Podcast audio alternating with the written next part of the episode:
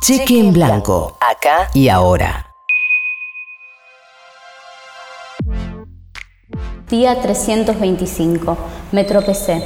Andábamos mirando el cielo. Me trastabillé enredando mis pies en la vereda. Andábamos mirando el cielo. La luna redonda como una horma de queso, amarilla como el sol, pero era de noche, brillante como aullido de hombre lobo. Me llevé el escalón por delante, me tropecé, es que andábamos mirando el cielo. Amanecía y el astro plateado había desaparecido hace apenas segundos. El techo naranja, rosa, violeta, al horizonte la bola de fuego. Una bandada revoloteaba con sus nados sincronizados por el aire, dibujaban mensajes encriptados justo antes de que yo pierda el equilibrio. Me quedé mirando el mediodía sin darme cuenta que ya no había tanto tiempo para mirar esas cosas. Los segundos ya se habían acelerado, todo iba más enloquecido y me hizo acordar a los días antes del impacto pero el cuerpo tiene otro pulso y yo me quedé con la cadencia del viento que no se lleva muy bien con la de marzo en esta ciudad. Día 326. Vienen los diamantes de salud en aviones poderosos. Cada vez tenemos más pequeños escudos defensores de la vida en posición de alerta sobre nuestras venas. Esta nueva era viene a inyectarnos confianza y un horizonte liberador que nos permita atravesar aquella línea, salirnos del mapa, salirnos del mundo, pasar a otra dimensión, correr los límites, escaparnos de este lado de las cosas, volvernos salvajes remolinos, sanos en el aire, con los pulmones llenos de buenos presagios, el cuerpo flojo porque está libre de miedos y entregarnos a lo que venga con la seguridad de no tener en una boca libre todo el peligro del universo.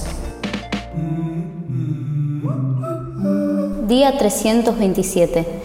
Quiero hacer una expedición a los tallos. Las vaquitas de San Antonio son de la suerte y acá encontré un par.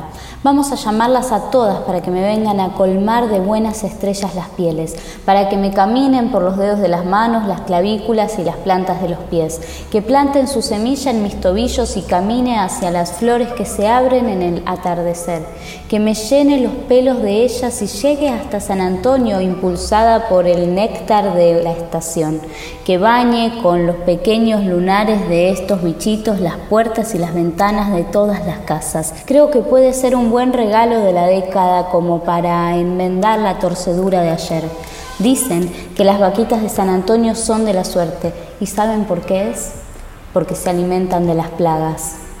Día 328. El tiempo es curvo, el tiempo es submarino, es acuático como el silencio que solo se siente allí en donde está la última roca en el piso del océano, en el centro de la Tierra, casi arriba del infinito.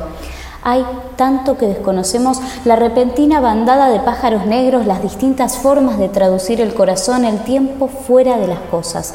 Los árboles crecen como templados frente a un mundo que los desconoce, frente a una ciudad que los tala por deporte y negocio. Ahora el sol vuelve a caer en la esquina inferior antes del edificio enorme. El atardecer se ve en un horizonte más hacia la derecha que hace unas semanas ya no atraviesa tan alto el cielo. El tiempo también se ve ahí. Quisiera parecerme más a todas esas cosas. Día 329. Carrusel de ritmo acelerado en el que de pronto estamos casi sin escalas ni recreo de pausa, como si quisiéramos enmendar algo de lo perdido, recuperar todo lo que no corrimos, no parar ni un segundo, volver a sentir el son de la ciudad. Carrusel que va tan rápido que me marea, no encuentro lo que pienso, no puedo prestar atención. Mis piernas no pueden ir a este pulso. Aprendieron otras cosas en este tiempo y ya no quieren rajarse las plantas para llegar, para hacer, para ser útil y producir y estar en todos lados casi al mismo tiempo. Y además, que no es cierto, porque de tanto mareo ya casi ni veo bien, ya casi que no estoy en ningún lado y mis alarmas me gritan. Vamos de a poco, que venimos de las ruinas.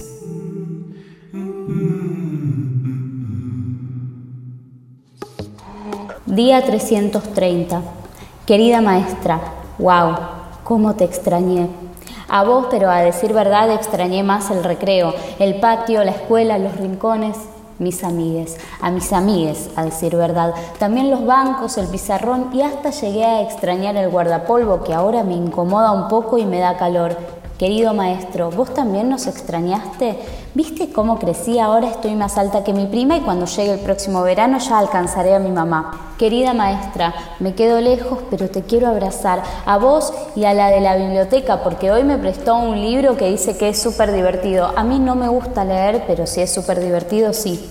Bueno, nos vemos mañana que tenemos clase de matemática y ahora me tengo que ir a hacer la tarea.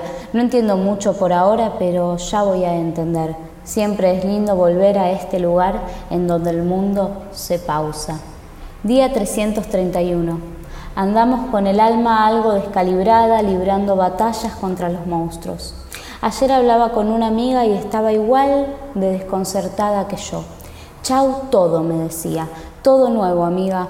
Un poco me da calma no tener que sostener cosas que se están cayendo, ¿viste? Le dije yo. No hay nada ahora, pero ya habrá. Es como el comienzo de una novela. Todavía no entendés, todavía no estás en el momento del conflicto, pero ya vendrá y nada podés hacer para acelerar el tiempo, adelantarte, resolver lo anacrónico.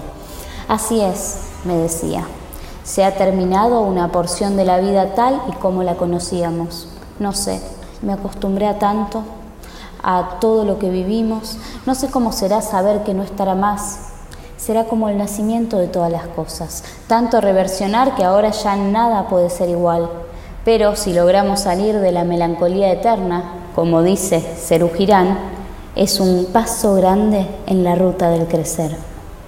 Sábado otra vez, me levanto temprano, escucho cheque en blanco, pienso no siempre se choca andando a contramano. Cheque en Blanco, un programa de radio que te escucha.